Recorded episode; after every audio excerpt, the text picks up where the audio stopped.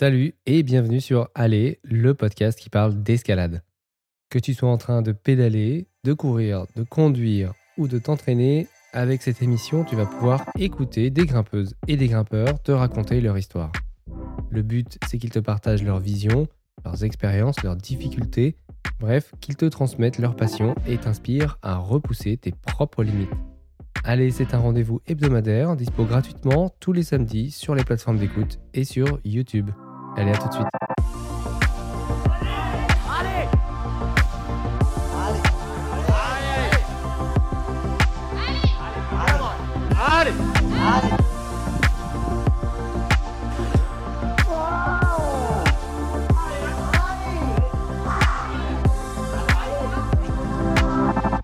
Salut, comment ça va Sib? Tout va bien, tout va bien. Je suis ici dans la Patagonie maintenant, donc euh, je suis assez content. Attends, t'étais euh, t'étais pas au Chili? Tu m'as dit que t'étais au Chili, mais en fait, euh, t'es en Argentine là? Non, non, la Patagonie, ça fait partie de. Allez, c'est en Chili et en, et en Argentine. Ouais. Donc, dans la partie argentine, t'as T'as Cerro Torre, t'as as Fitzroy, et dans la partie en Chili, il y a l'endroit qui s'appelle Torres del Paine, qui est très très connu, et ça fait partie de, de la Patagonie aussi. Ouais. Ah. Donc, euh... vous allez euh, vous allez essayer Riders on the Storm? Ouais, ouais, bien sûr. De nouveau, on est là. Donc, euh, ouais, c'est la deuxième année d'affilée. Euh. moi, de mon de ma part, moi, je j'ai essayé avec Brett Harrington et Jacopo Larcher l'année passée. Et cette année, eux, ils étaient moins intéressés de venir, mais moi, j'étais chaud de revenir, donc j'ai cherché une autre équipe. Et j'y retourne ici comme en 2017 avec euh, Sean Villanueva et Nico Favres. Donc, euh, ouais, ça va être euh, bien, bien, chouette. Et puis, il y a Drew, Drew Smith, c'est un Américain qu'on connaît aussi, qui, est, venu avec nous, qui fait partie de l'équipe et qui va prendre des photos et filmer un peu. Donc, ouais, ça va être, ça va être génial. Trop bien. Alors, Riders on the Storm, c'est une voie qui a été ouverte par une équipe allemande de choc. Il y avait Wolfgang. Il y avait qui d'autre Je sais plus. Kurt, Albert aussi. Kurt Albert. Bernd Arnold. Mm-hmm. Et n'a toujours pas été libéré dans sa totalité. Euh, oui, exact. Donc en fait, ça fait depuis 91, 91, comme vous dites, euh, que c'est ouvert. Donc c'est mon âge en fait. C'est 32. Il y a 32 ans en fait qu'ils l'ont ouvert et il y a Sean et Nico qui l'ont essayé en 2006. Ils ont été au sommet. Euh, donc ils ont ils ont fait la voie, ils ont répété, ils ont fait la première répétition de la voie, je crois. Et mais ils n'ont pas pu libérer. Ils ont dit aussi que c'est vraiment c'est vraiment dur. il y a une partie qui qui l'air impossible. Bon, c'est toujours un peu des gros mots, hein, dire impossible, mais mais euh, ça a l'air dur. Donc après, en fait, il y a euh, Mayan Smith-Cobat et euh, Inès Papert qui sont euh, retournés, je sais pas, en 2015, 2016. Et ils ont ouvert, ils ont cherché, ils ont ouvert une, variante. Et ils ont trouvé une variante. Et en 2017, euh, euh, Mayan, elle est revenue avec Brett Harrington. Et ils ont essayé euh, la variante, mais ils ont, eu vraiment de mauvais temps et tout. Et ils étaient une équipe que à deux aussi, euh, je crois que c'est une voie qui, demande quand même beaucoup, beaucoup de travail et à deux, c'est quand même dur aussi. Donc ils n'ont pas réussi. Et puis juste l'année passée, c'est moi, moi, Jacopo et, et Brett qui ont retourné. On a essayé. On n'a pas eu de succès. Sinon, j'étais pas là. Donc, mais on, ouais, c'était, c'est libéral, je crois. On a déjà pu toucher les, longueurs clés. Donc ça, c'est génial en fait. Ça nous a donné euh, vraiment l'espoir que c'est faisable et que c'est pour ça que je voulais vraiment retourner quoi. Ouais. Ouais. Et il reste quoi finalement euh, pour que la voie soit entièrement libérée? bah, nettement. Et donc, ils ont, pour contourner un peu cette longueur clé qui, qui est, qui est peut-être impossible, c'est, ils ont fait peut-être une petite, euh, ils ont désescaladé une, un pilar, euh, là, c'est le premier campement, et ils ont ouvert euh, un, deux, trois longueurs de plus. Ouais. Et la longueur plus dure, je crois que ça vaut peut-être 8 à euh, 7C plus 8A, euh, j'ai pas enchaîné encore. Donc, euh, on a, on a que pu, pu essayer une fois. C'est que moi qui ai essayé, en fait, même. Euh, ouais. Ils ont pas pu euh, essayer avec la météo qui, est, qui, était vraiment pourrie l'année passée. Yes. Comme, comme c'est souvent le cas en Patagonie. c'est un peu l'une des dernières voies qui reste finalement à, ouvrir parmi les voies mythiques qui avaient déjà fait, été faites en, en aide. Il y avait la voie du compresseur. Il y a celle-ci mhm. aussi qui est un peu une voie avec une aura particulière. Donc, bah, on vous souhaite bon courage à l'équipe l'équipe belge. Une fois n'est pas coutume, une équipe belge qui, qui fait le siège sur une voie difficile, un big wall difficile. D'ailleurs, tu es déjà parti à Madagascar et en Patagonie avec Sean et Nico. Madagascar, c'était en 2015. Ça, c'était avec Sean et on a fait une voyage d'un mois là et on a ouvert une voie qui s'appelle Fire in the Belly. on a fait ça ground up d'en bas. Et ouais, on a équipé, équipé ça c'est tout équipé. Hein. C'est, c'est avec des plaquettes, euh, parce que c'est vraiment des, des, parois très très lisses. C'était majeur et on l'a libéré aussi après. Et puis en 2017, c'était la première, la première fois que je suis retourné avec, allez, que je suis retourné, que je, je suis allé au, au Patagonie, et directement au Torres del Paine. Donc je connaissais pas Chalten avec le Fitzroy et tout ça. Et ça, c'était avec Nico et Sean. Ouais. Et là, on a, on a pu faire la première ascension libre d'une voie qui s'appelle Regalo de Mono. Et ouais, on a fait un film qui s'appelle Notes from the Wall de ça, qui a tourné un peu en bas à Banff et tout ça après. Et en fait, euh, ça qui était spécial de ce voyage, c'était que moi, j'avais pas encore beaucoup d'expérience dans ce style-là et c'était la première fois avec mes gros héros, tu vois, hein, Nico et Sean, euh, lui avec sa flûte, l'autre avec sa guitare.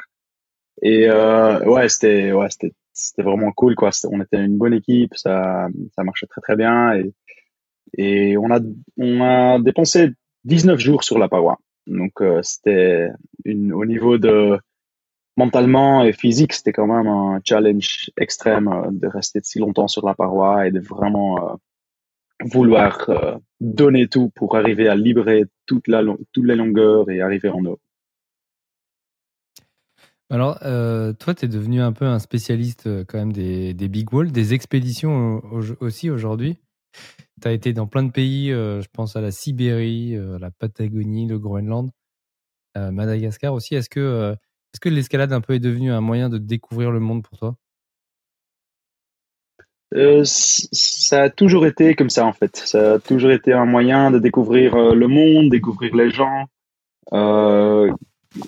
grimper avec beaucoup de gens et tout. Et ouais, pour moi, c'était c'était vraiment, euh, voilà, je sais pas, c'était une espèce de thérapie. Pas, de thérapie, mais euh, pour moi, c'était bon, c'était la manière de, de me sentir très très bien. Et en fait, je suis commencé un peu avec des voyages off. J'avais pas, hein, quand j'avais 19, non 18 ans, j'ai sorti de l'école et je dis putain, étudier. Euh, je sais pas quoi étudier et tout. Euh, donc, je suis allé grimper, j'ai voyagé et, c'est un peu. Euh, puis il y avait des sponsors qui étaient intéressés de de de, de ouais, de, me soutenir pour des autres voyages. Et dit, wow, là, tu dis, oui quand même, tu vois. Donc, tu, tu avances et ouais. Ça, c'était un peu ma, ouais, mon truc, là, les, les grandes voies et, et tout ce qui est un peu aventure. Et ouais, j'adore l'inconnu un peu, tu vois, de, de juste y aller. Bon, ouais, il y en a beaucoup qui, qui adorent l'inconnu. Hein.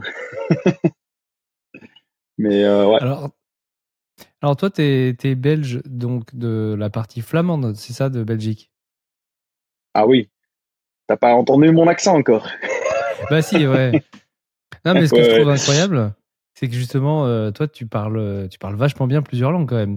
Tu parles couramment espagnol, anglais, français et donc aussi néerlandais. Ouais, exact. Ça, c'est les quatre langues que, que je parle, ouais. Et ouais, mais mes, mes, parents, ils m'ont toujours dit que ça, c'est pas un, intellectuel, ce petit gosse. Il va pas, il va jamais euh, pouvoir euh,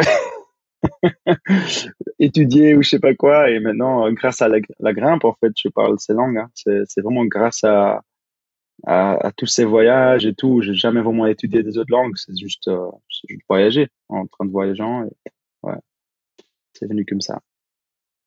Ok, tu es devenu polyglotte grâce à l'escalade. Ouais, à fond. Bon alors la raison pour laquelle je t'ai invité aujourd'hui, on va, on va rentrer dans le vif du sujet, c'est le, c'est le Downwall, c'est le Yosemite. Euh, tu es, une des rares personnes à avoir essayé le Downwall. Euh, et tu as passé ta deuxième saison dans le Yosemite euh, très récemment. Et donc, bah, je voulais te, demander comment ça s'était passé. Mais d'abord, je voulais revenir un petit peu sur bah, le, finalement la première saison, celle où tu as bah, en finalement fait tes, tes, premiers, tes premières séances dans cette voie. Et je me demandais comment ça s'était passé, euh, cette, cette confrontation à la réalité avec, avec cette paroi. Ouais, donc euh,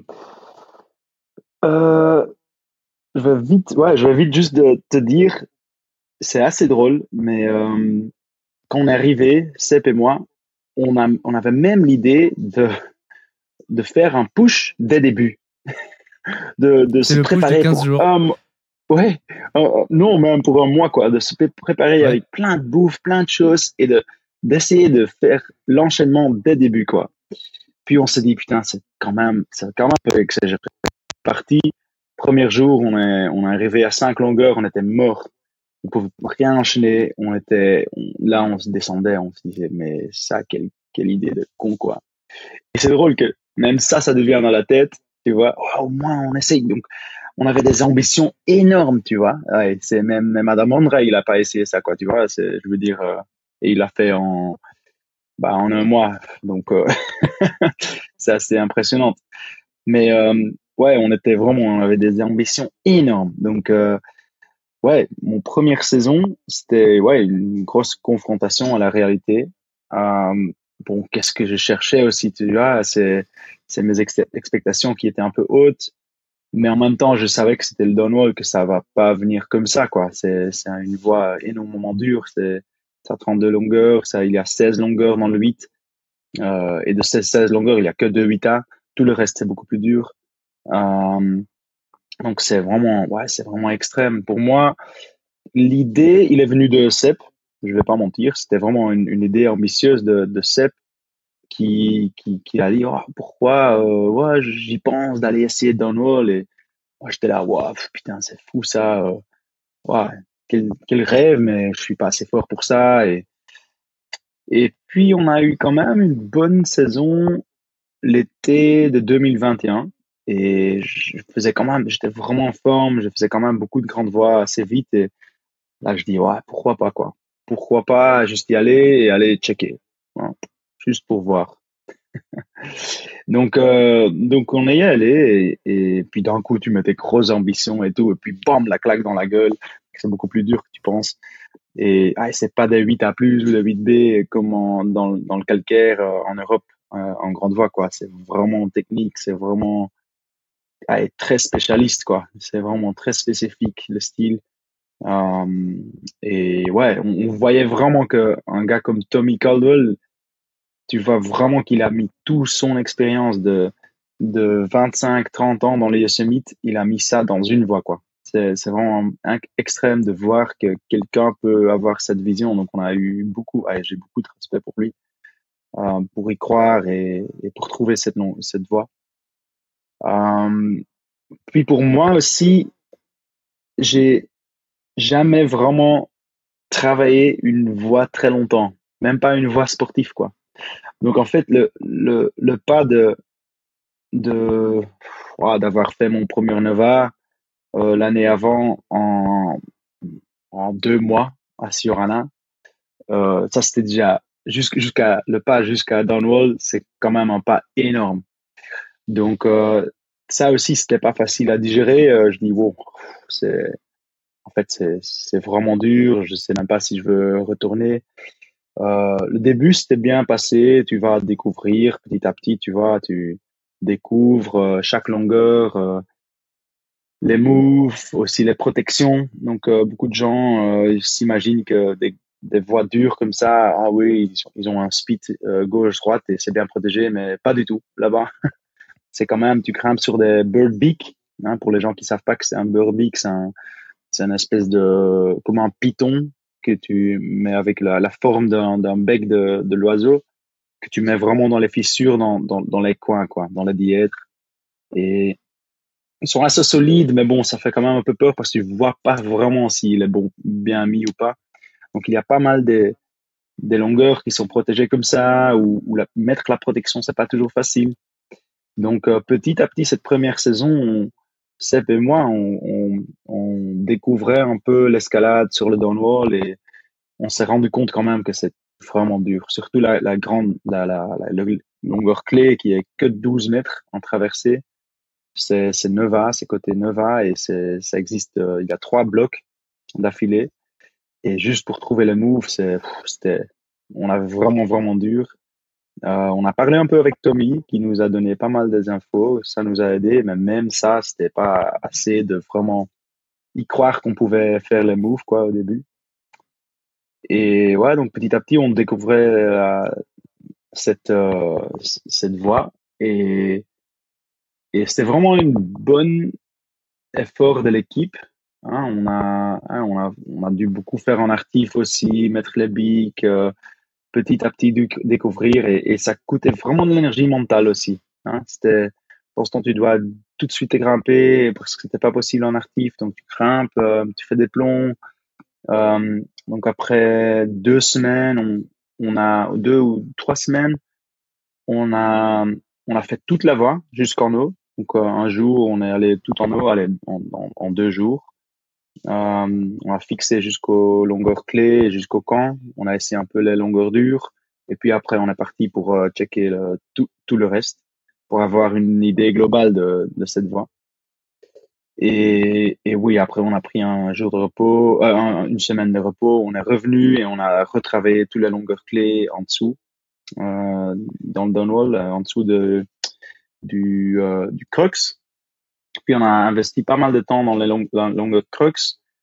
Ça que pas beaucoup de gens ils savent, c'est que Tommy et Kevin, euh, ah, euh, non, c'est Tommy, il a, il a dépensé quand même 70, euh, 70 hein, jours dans la longueur clé avant de faire un push, quoi, avant de faire son enchaînement.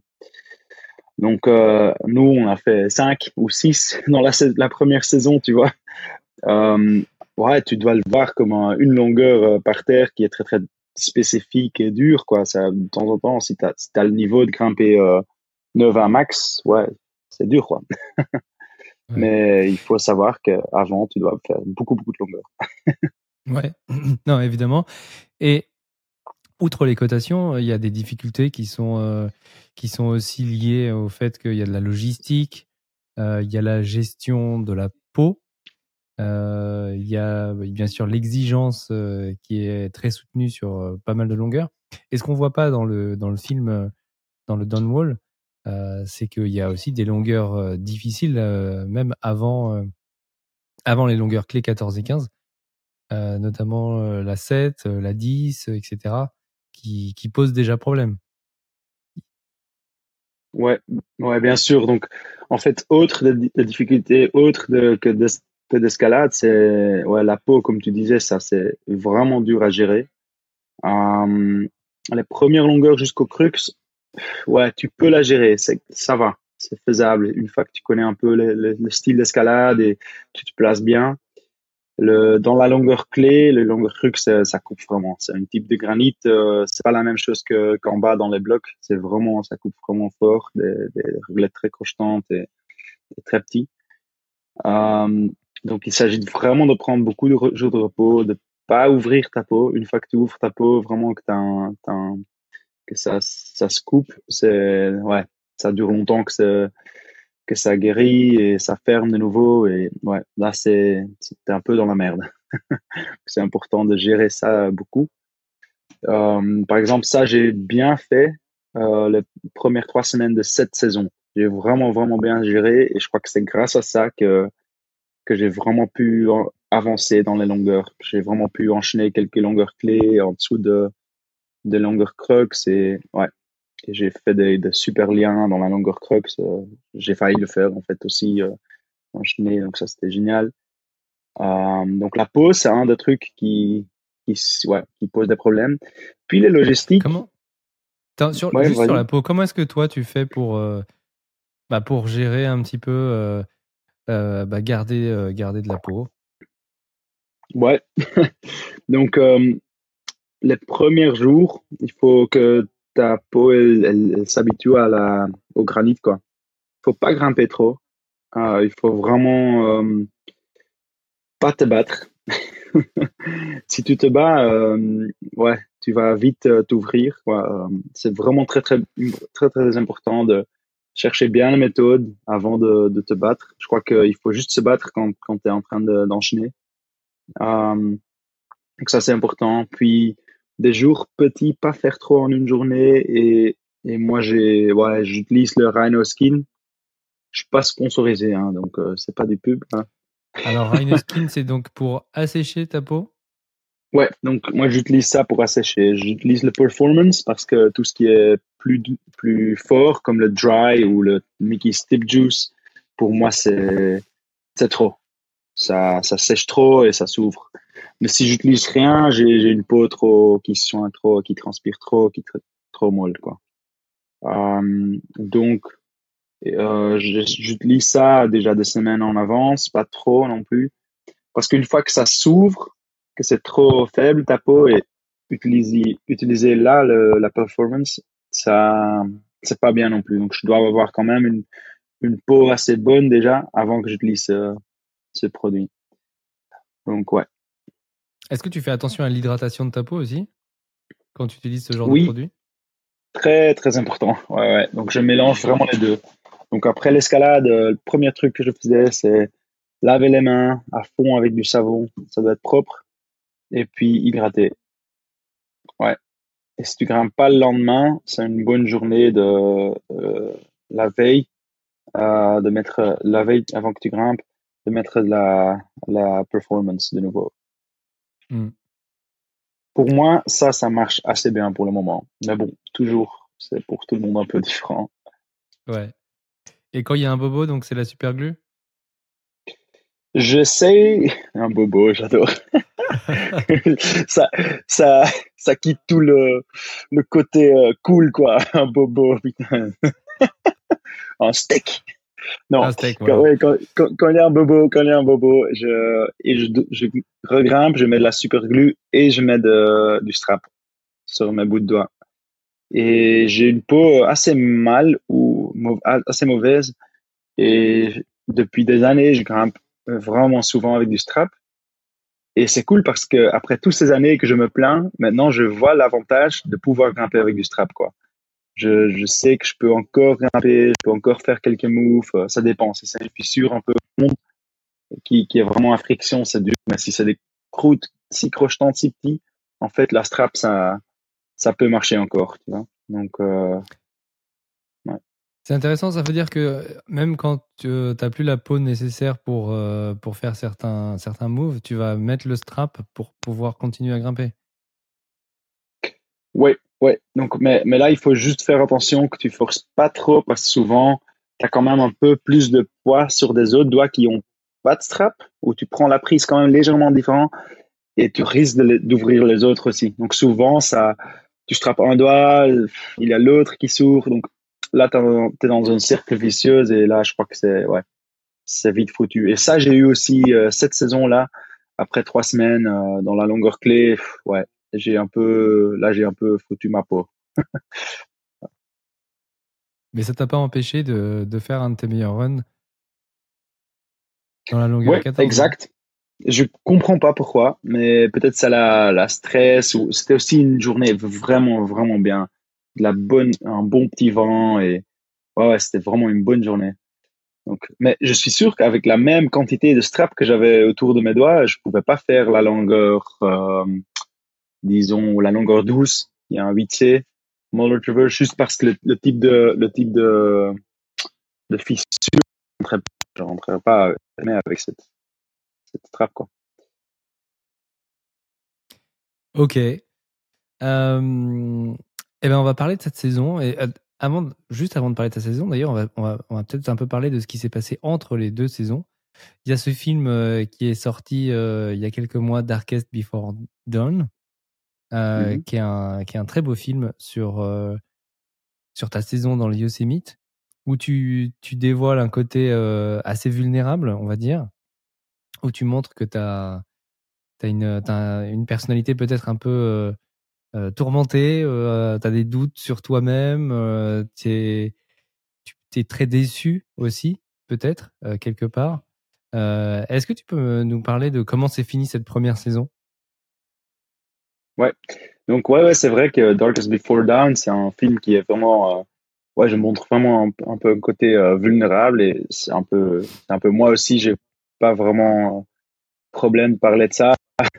euh, ouais, j'ai pas vraiment un problème de ça, mais quand même, c'était vraiment si intense cette expérience au Downwall que c'était quand même un peu dur, quoi. Donc, on a fait des interviews dans, dans le Portal Edge le dernier jour. Euh, je crois qu'on a parlé, j'ai parlé quatre heures. Euh, devant le caméra, juste avec Alex à côté de moi, quoi, deux caméras sur ma gueule. Euh, j'avais juste une, une, conversation avec lui et là, je raconte vraiment comment je me ressens et tout ça. Et en fait, ce qui s'est passé, c'est que donc j'avais ce voyage planifié avec Sep, mais j'avais que euh, deux mois. Euh, et puis je devais retourner à la maison. Euh, j'avais des obligations à la maison en mars. Donc j'ai fait ça et pendant que je suis, j'étais en mars à la maison, euh, Sep, il a fait un push que je que je trouve pas grave du tout, tu vois, mais c'est quand même, tu vois, c'est aussi ton projet, donc j'avais trop envie de lui euh, rejoindre là-dedans et tout, et donc je suis retourné, donc j'avais déjà pris mes billets pour retourner aussi en, en, avril, et en avril, j'étais beaucoup moins motivé, aussi le fait que Sep, il avait déjà fait un push, il a il avait déjà il avait ouais déjà toute cette expérience. Je sais pas j'avais moi c'est quand même un truc très important le truc de faire des projets avec des gens tu vois. C'est cette ressenti de d'être à deux dans cette même euh, bataille et de, de partager ça c'est très important je trouve ça je trouvais ça très très dur de ouais de motiver seul quoi j'ai vraiment découvert que, que je suis vraiment quelqu'un qui qui est pas toujours motivé par la grimpe même, mais, aussi juste par l'expérience sociale, quoi, que tu as, que as le, de partager et tout ça. Et ça, c'était un facteur que je me sentais un peu mal après. Euh, mais l'autre facteur, c'était vraiment que je trouvais de moi-même que je n'avais pas fait la meilleure approche et que je pouvais pas non plus changer mon, mon ma perception, mon mindset sur sur cette voie quoi. Je, je, me mettais toujours la pression et je me mettais toujours beaucoup d'expectations et et en fait c'est un truc naturel qui arrive c'est pas grave mais je me suis mis autant de pression et même si je, quand je savais que c'était mal pour moi je continuais je, savais pas sortir de, de là quoi et je crois que ça ça m'a fait si mal de, de, quoi. donc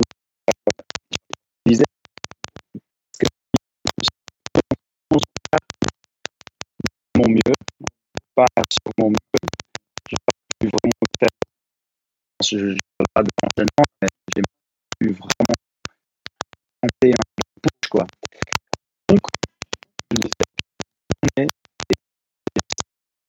juste un, un, set un peu voir si la voix moi. Si j'ai un, euh, un dans cette voie j'aime bien euh, énergie, revenir chaque année ou chaque deux ans. Et, et euh,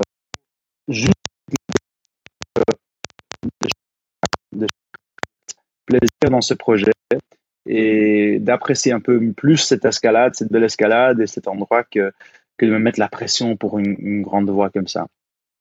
Et euh, c'est aussi un truc très personnel. Je suis quelqu'un qui, qui se met vite la pression, qui est assez vite stressé au niveau de des attentes de moi-même, tu vois. Euh, je suis pas très vite stressé au niveau de danger ou ce genre de trucs. Euh, Je crois que ça, j'ai de la chance. Mais euh, au niveau de pression sur moi-même, ça, ouais, c'est pas un truc euh, que je suis pas, très, pas avec. Donc, je, je, le voyais aussi avec un. C'est comme j'ai toujours vu hein, une façon. Euh, je cherche des expériences qui, qui, me font apprendre et qui me font euh, grandir. Et je crois que me mettre aussi loin, hors, de ma zone de confort, euh, ouais, c'est vraiment, ça donne beaucoup d'apprentissage, quoi. Ouais. Ouais, c'est ça. Ça a été euh, riche en apprentissage cette première saison. Tu es revenu euh, en Europe. Euh, on a l'impression que avais, tu savais pas trop si tu voulais retourner sur le Downwall ou pas, même mhm. si on sentait quand même que ça te, ça te chatouillait.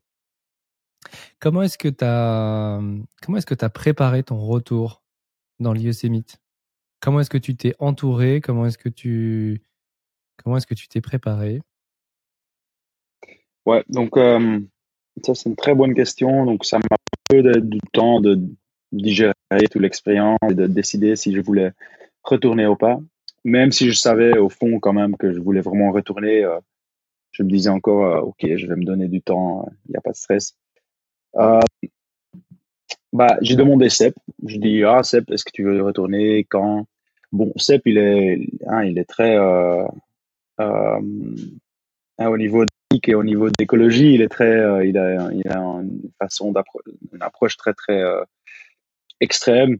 Euh, donc il prend plus d'avions et tout ça. Donc il voulait retourner en bateau, mais bon, retourner en bateau, ça dure énormément de temps et il faut vraiment beaucoup de temps. Et il voulait faire autre chose un peu, tu vois.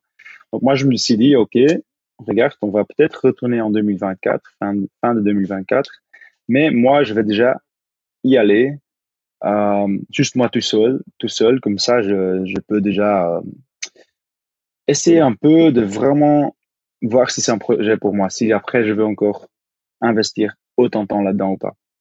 Et de et comme je disais avant là, pour vraiment essayer de me challenger, euh, de rapprocher ça avec un autre mindset, de pas mettre de la pression, tout ça. Et donc, comment je suis préparé? Donc d'abord, Euh, je me suis entraîné surtout avec lattice training euh, hein, de Tom Randall et Oli Thor. Euh, j'ai eu un entraîneur là-bas et je, me suis dit regarde ça c'est mon objectif. Donc beaucoup de force de doigts beaucoup de blocs.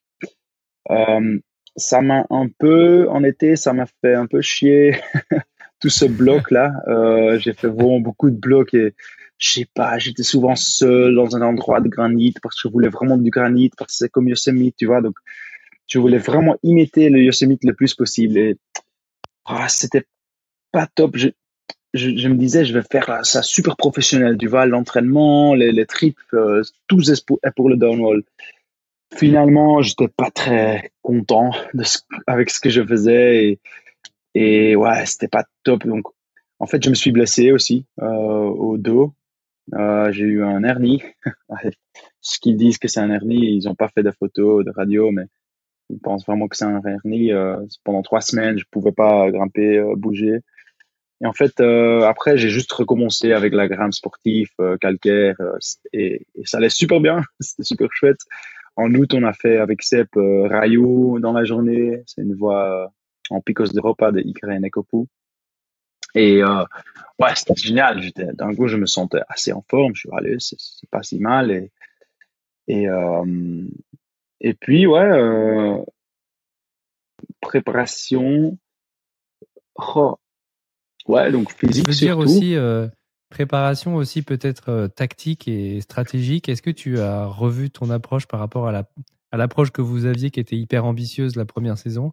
Est-ce que là, tu t'es dit, au contraire, je vais prendre chaque longueur euh, une à la fois, je vais essayer de, bien comprendre, euh, et puis je vais me fixer des ambitions qui sont moins, moins élevées. Voilà, ouais, exact. En fait, ça, c'était, pour moi, ça, c'était le plus important. Donc, j'étais, j'ai vraiment vu mes, mes expectations. J'ai dit, regarde, cette année, je vais juste aller au, au longueur 14.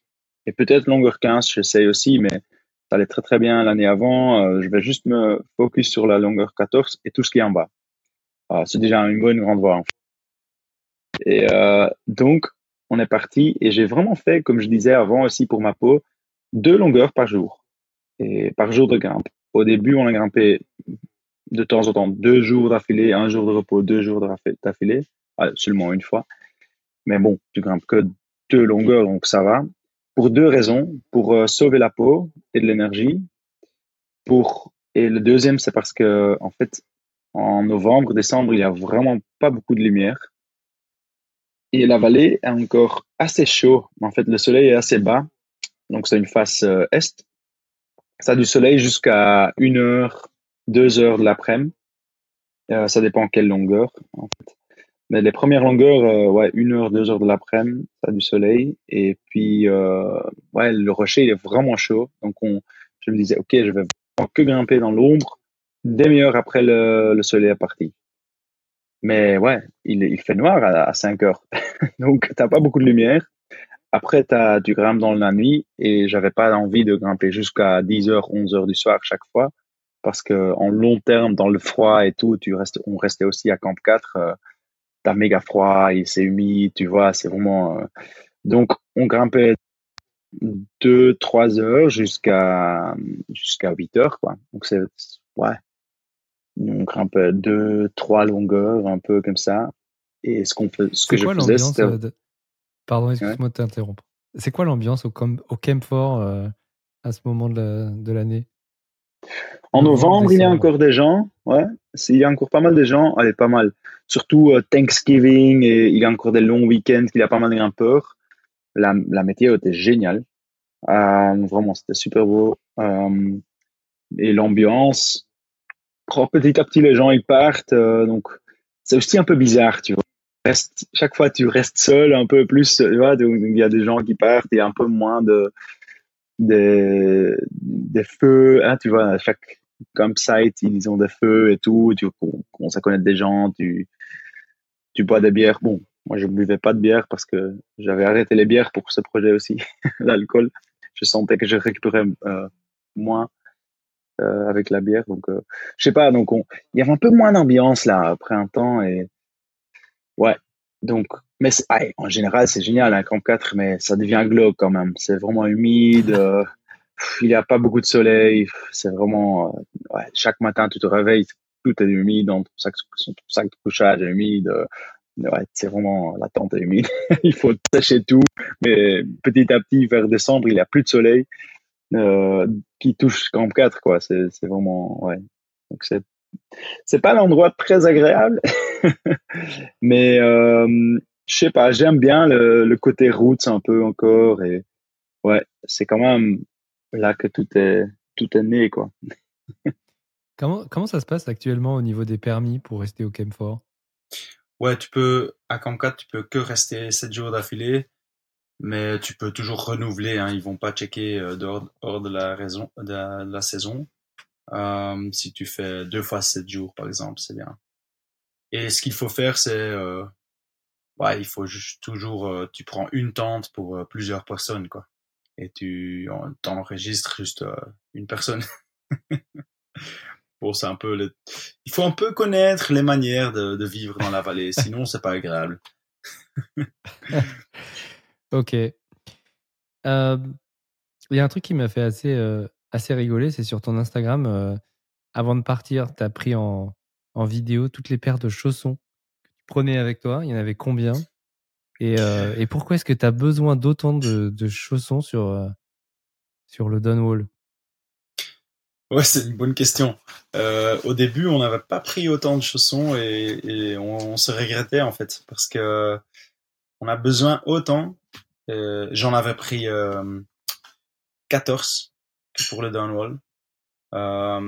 donc 14, sur, surtout des katanas, j'avais des kataki, euh, katana lace, euh, female, male, donc les blancs et les jaunes, et des miura. Ouais, voilà. Ça c'était. Et j'ai pris de différentes tailles aussi, hein, de différents. Même pour certaines longueurs, c'était mieux un peu plus grand. Pour certains, c'était vraiment bien très petit. Euh, et la raison que j'ai pris autant, c'est euh, ouais, c'est très important parce qu'en fait, dans la longueur clé, tu sens que tu perds vraiment la tension dans la pointe et dans, ton chausson après euh, 4-5 essais quoi. dans la longueur clé. Donc, tu as, une nouvelle chaussure. En fait, tu, tu, tu pousses autant sur tes pieds que ah, es tout sur la, la, petite pointe et tu, ouais, ça, ça mord vraiment, vraiment fort cette granite. Et euh, ouais, ça s'use vite en fait, surtout ça. Et, et c'est drôle parce qu'au début, on, se, on, on, disait, mais allez, ça va plus. Tout à l'heure, j'ai fait le move et, et puis tu commences à, oh, des excuses, tes chaussons sont mal, je sais pas quoi. Mais c'est vraiment vrai, quoi. Tes chaussons, dès qu'ils sont un peu, et c'est même dur de voir, quoi. T'es là, ah, ouais, il est encore bien, tu le mets et tu sens que c'est plus la même chose. Donc, euh, souvent, je mettais une nouvelle paire pour un autre euh, essai de travail. Et puis, quand je voulais vraiment enchaîner certaines de, certaines séquences ou, ou une longueur, je mettais la, la, le son qui était déjà fait euh, parfait, quoi, que j'avais déjà mis deux, deux, deux essais dans une, longueur. Ok. Tu penses, question con, mais tu penses que ça pourrait se faire euh, pieds nus?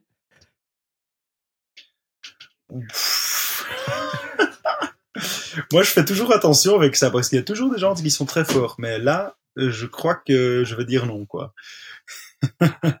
là, la force dans les, les orteils que tu as besoin, c'est, extrême. Déjà avec des chaussons durs, c'est vraiment, vraiment extrême. C'est très, très dur. Ouais. Mmh, ok, très bien. Euh, quel, euh, quel progrès est-ce que tu as fait cette saison par rapport à la, à la, à la, saison passée? Est-ce que. Ouais, quel, euh, disons, quel. Euh, je trouve pas le mot. ouais, quels sont finalement les comment est-ce que tu repars de, de cette saison? Euh, Je suis assez content, ça c'est sûr. Je suis content avec mon progrès dans toutes ces longueurs. Et si je regarde mes ambitions, donc mes ambitions c'était de d'enchaîner les longueurs clés, que les longueurs clés avant le crux. J'ai fait euh, la moitié de, de ça, donc euh, ça c'est assez bien. Donc j'ai pas réussi mes ambitions. Il y a deux longueurs la longueur 10 et 12 que j'ai pas enchaîné, mais j'étais très proche et je crois que il il manquait pas vraiment grand chose pour l'enchaînement quoi. J'ai vraiment fait deux fois des des séances super super bien la longueur 10 et 12. La longueur 3 et 7, j'ai enchaîné, la 6 encore une fois, euh, la 9. Euh, donc ouais, je suis assez content avec tout ce que j'ai j'ai pu faire et surtout avec la longueur 14 que, que j'ai vraiment fait une méga essai euh, comme on a parlé avant. Donc je suis content, pas j'avais voulu faire plus, ça c'est sûr. Euh, et aussi le, truc qui, qui, me laisse vraiment avec une, une un, un, goût un peu amer, c'est que ouais, j'ai en fait j'ai voulu faire un push d'un coup. je dis oh, ça va bien, il faut que je fasse un push. Euh, je crois que la première trois semaines, 90% de, de, des moments d'escalade, c'était top, quoi. C'était la progrès, ouais, c'était que la progrès, quoi. Et vraiment, vraiment bien, beaucoup mieux que l'année passée. Donc je me disais, là, en push, j'arrive au longueur 14. Allez, il y a vraiment une possibilité que j'arrive au longueur 14. Mais puis j'avais un peu la peau qui était mal, et puis la, comme je disais avant, la vallée, ça commençait à peser, peser, tu vois, c'était, c'était lourd, pas beaucoup de lumière, euh, on était assez seul. Euh, en fait, en rétrospectif, là, j'avais dû, euh, j'avais dû sortir de la vallée euh, début décembre, donc après euh, trois semaines, quatre semaines, pour une, une bonne repos ou l'escalade sportive pour me remettre en forme. Mais je suis resté, j'ai reposé quatre jours, j'ai regrimpé, encore une fois trois jours de repos, j'ai regrimpé, tu vois. J'étais un peu impatient. Puis avec la météo aussi, j'avais peur que, que les sons, saison, ils se fermaient, donc j'ai pas fait assez confiance de, de juste faire ce que je voulais. J'ai trop regardé la météo. Et ouais, donc, donc là, je crois que pour une prochaine fois, je crois que c'est très important de oser de partir de la vallée dès que tu as fait euh, deux, deux euh, jours avec du regret, ah, de regret, non. L'opposé de progrès, c'est quoi euh, L'opposé de progrès. ouais, que tu que tu, que tu régresses. Que ça euh, régresse, ouais, c'est vrai en fait, ouais, que tu régresses à fond, tu vois là, ça. En fait, c'est le moment de juste partir. Souvent, c'est t'es juste fatigué, c'est une type, c'est une chose de ça a quelque chose de, de faire avec l'énergie aussi de, de la vallée et tout. Je crois que t'as pas beaucoup de soleil, euh, c'est juste bien de sortir, d'aller faire de la sportif et voir autre chose, autres gens, je sais pas. Mm. Voilà. Si mes souvenirs sont bons, quand Tommy et Kevin ils avaient enchaîné, c'était en janvier, non? C'était exactement le moment que je l'ai essayé aussi. Euh, c'était, ils sont partis. Attends. Ils ont parti juste après Noël. Ouais. Donc ils ont ils l'ont fait 15 euh, janvier, ils étaient au sommet. Ils ont passé 19 jours dans la paroi, donc ouais, après Noël, ils sont partis, je crois. Hmm. Donc c'est aussi avec des journées très courtes. Très courtes et ouais. Alors toi, as, euh, un de tes objectifs euh, cette année, c'était de savoir si le Dunwall, c'est c'est un projet pour toi c'est un projet dans lequel tu as envie de t'investir plus? Quelle est, euh, quelle est la réponse alors? Ouais. Comme l'année passée, en fait, je sais pas encore. oh, je suis ici. Oh, c'est horrible. Je suis, je sais pas, j'ai, j'ai vraiment une, euh, une relation de haine et d'amour. Mais c'est, c'est aussi un peu le, tu vois, ma vie privée, ça changeait aussi pas mal, tu vois, dans, dans ces dernières années. J'ai acheté une maison. Oui, oui, oui, je viens, je deviens vieux et responsable et tout ça. Mais euh, donc j'ai acheté une maison, donc j'ai pas mal envie d'être un peu là. J'ai acheté une maison en France, hein, regarde ça, euh, près de, ouais, à Argentière quoi, Argentière l'ABC, ouais, Argentière près de Briançon. Ouais. Donc euh, j'ai pas mal envie d'être là et et donc pour retourner cette année, je doute encore tu vois. Et, et comme je disais avant, là, c'est vraiment beaucoup d'investissement. Euh, ça faisait un peu mal, surtout au début, à la fin du trip, pas trop, mais de pas pouvoir grimper autre chose, quoi. Ça consomme vraiment tout ton temps. Euh, c'est pas que je dis, oh, je prends une pause de downwall pour une semaine, je vais faire euh, El Niño, je vais faire euh, Dihedral Wall, bon, ça c'est un gros projet, mais ou, même, même Corazon ou, ou Salate Wall, ah, je sais pas, tu peux pas quoi. C'est trop, ça coûte trop d'énergie. Euh, juste pour te dire, euh, allez, rien que installer les cordes et tout ça et de jouer jusqu'à la longueur 14, euh, tu es en train de faire un effort tout le temps, tout le long. Euh, donc tu as besoin tout ton temps quand tu es là. Tu peux pas juste dire euh, je fais un autre. Allez, moi je peux pas. J'ai pas la forme pour euh, avoir un, un, petit side project.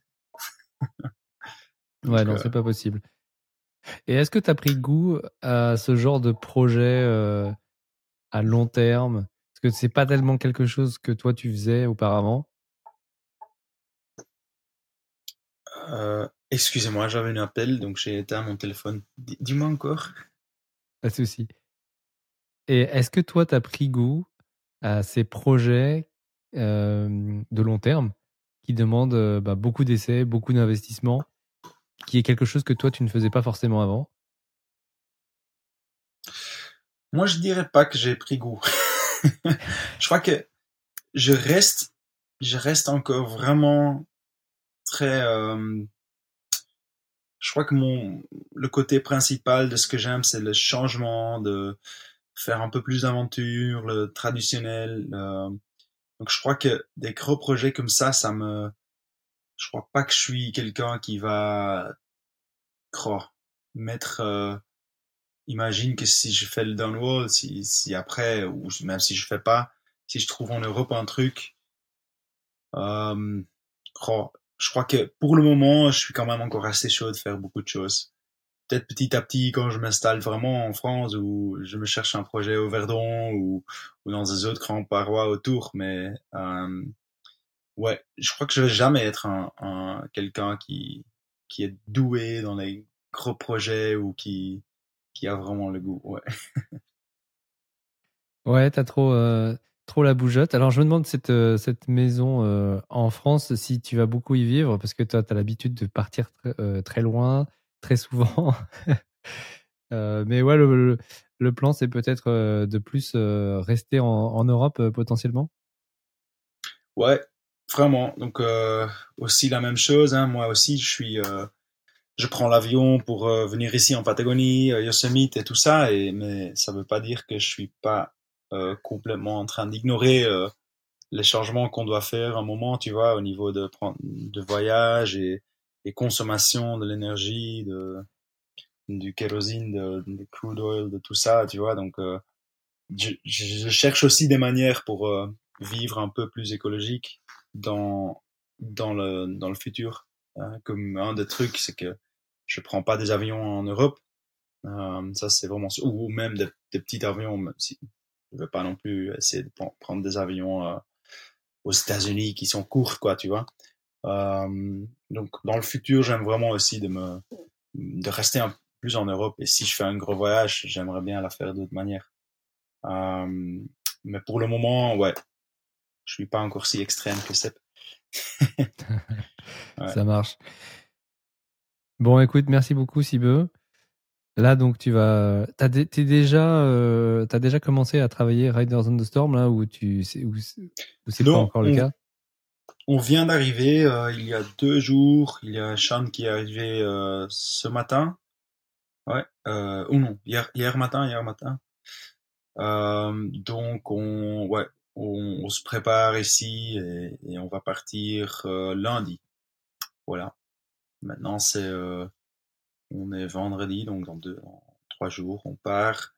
Normalement, on part vraiment euh, pour un mois ou même plus dans la vallée. On se, on se, on se prépare vraiment pour un mois. Euh, si on, ouais, si on peut attaquer la paroi le plus vite possible, ça sera bien. Mais pour le moment, il y a il n'y a pas vraiment du mauvais temps horrible. Il n'y a pas vraiment un, un, une fenêtre non plus. C'est un peu entre les deux. Il va pleuvoir chaque jour un peu. Euh, c'est pas des top conditions, mais peut-être assez bien pour pouvoir déjà grimper les premières 10 longueurs jusqu'au campement. Ça, ça va être euh, un peu notre but la, prochaine, la prochaine semaine. Ouais. ouais. Des longueurs, il y en a plus de 40, hein C'est ça? Euh, Ouais, ouais, ouais. Il y en a juste 40. Allez, ça dépend un peu qu'est-ce que tu comptes là-haut, parce que c'est un peu des trucs en niveau 5, mais dans temps mixte, ça dépend les combis. Euh, si c'est du rocher, c'est facile, c'est simple.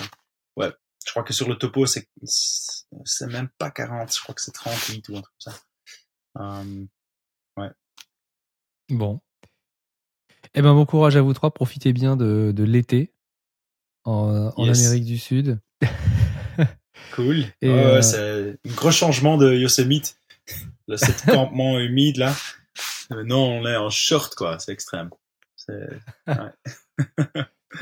pas mal. Et juste, euh, Dernière question, mais comment, euh, comment est-ce que vous mangez euh, au, au, Chili? Quels sont les, Est-ce que tu as des recommandations culinaires pour, pour les voyageurs qui, qui iront au Chili? C'est génial. Bon, Argentine et Chili, c'est que des asados, quoi. Des, des, bon, un asado, des bons bouts de, de viande sur du feu. Moi, je je mange pas viande rouge je mange, mange que du, poulet. Et euh, donc ouais, je mange pas trop ça, mais des asados, c'est assez bien. Euh, ils vont me tuer les Chiliens, les copains. Je sais pas trop quoi dire encore quoi. Mais euh, ouais, donc euh, surtout ça en fait, les asados sont géniaux. Donc euh, ouais, mais bon, si tu manges pas de viande, euh, oh, je sais pas, amène ton lit au foot quoi. Ouais. ouais. nous, nous, on va pas manger trop tassado hein, une fois dans le parc. Donc, euh, mm. ouais. Ok, très bien. Euh, eh ben, merci beaucoup, Sibeux, encore une fois. Et, euh, et puis, ben, je, te souhaite, je te souhaite bon vent. Merci. Bon vent. Pas trop. Bon hein. vent, ouais. je veux pas, trop, pas de vent, là. Il a déjà beaucoup de vent. Patagonie est connue pour le vent. Donc, ouais. faut, vaut mieux pas trop souhaiter du vent en Patagonie. ouais, non, non, non, non. Ne me souhaite pas du bon vent. Hein. non, non. Merci beaucoup, merci beaucoup. Cool. Et voilà, c'est fini pour cette fois. Merci d'avoir écouté cette interview jusqu'au bout. J'espère que tu as appris plein de choses. Si tu as la moindre remarque, question ou suggestion, me contacter par email ou sur Instagram.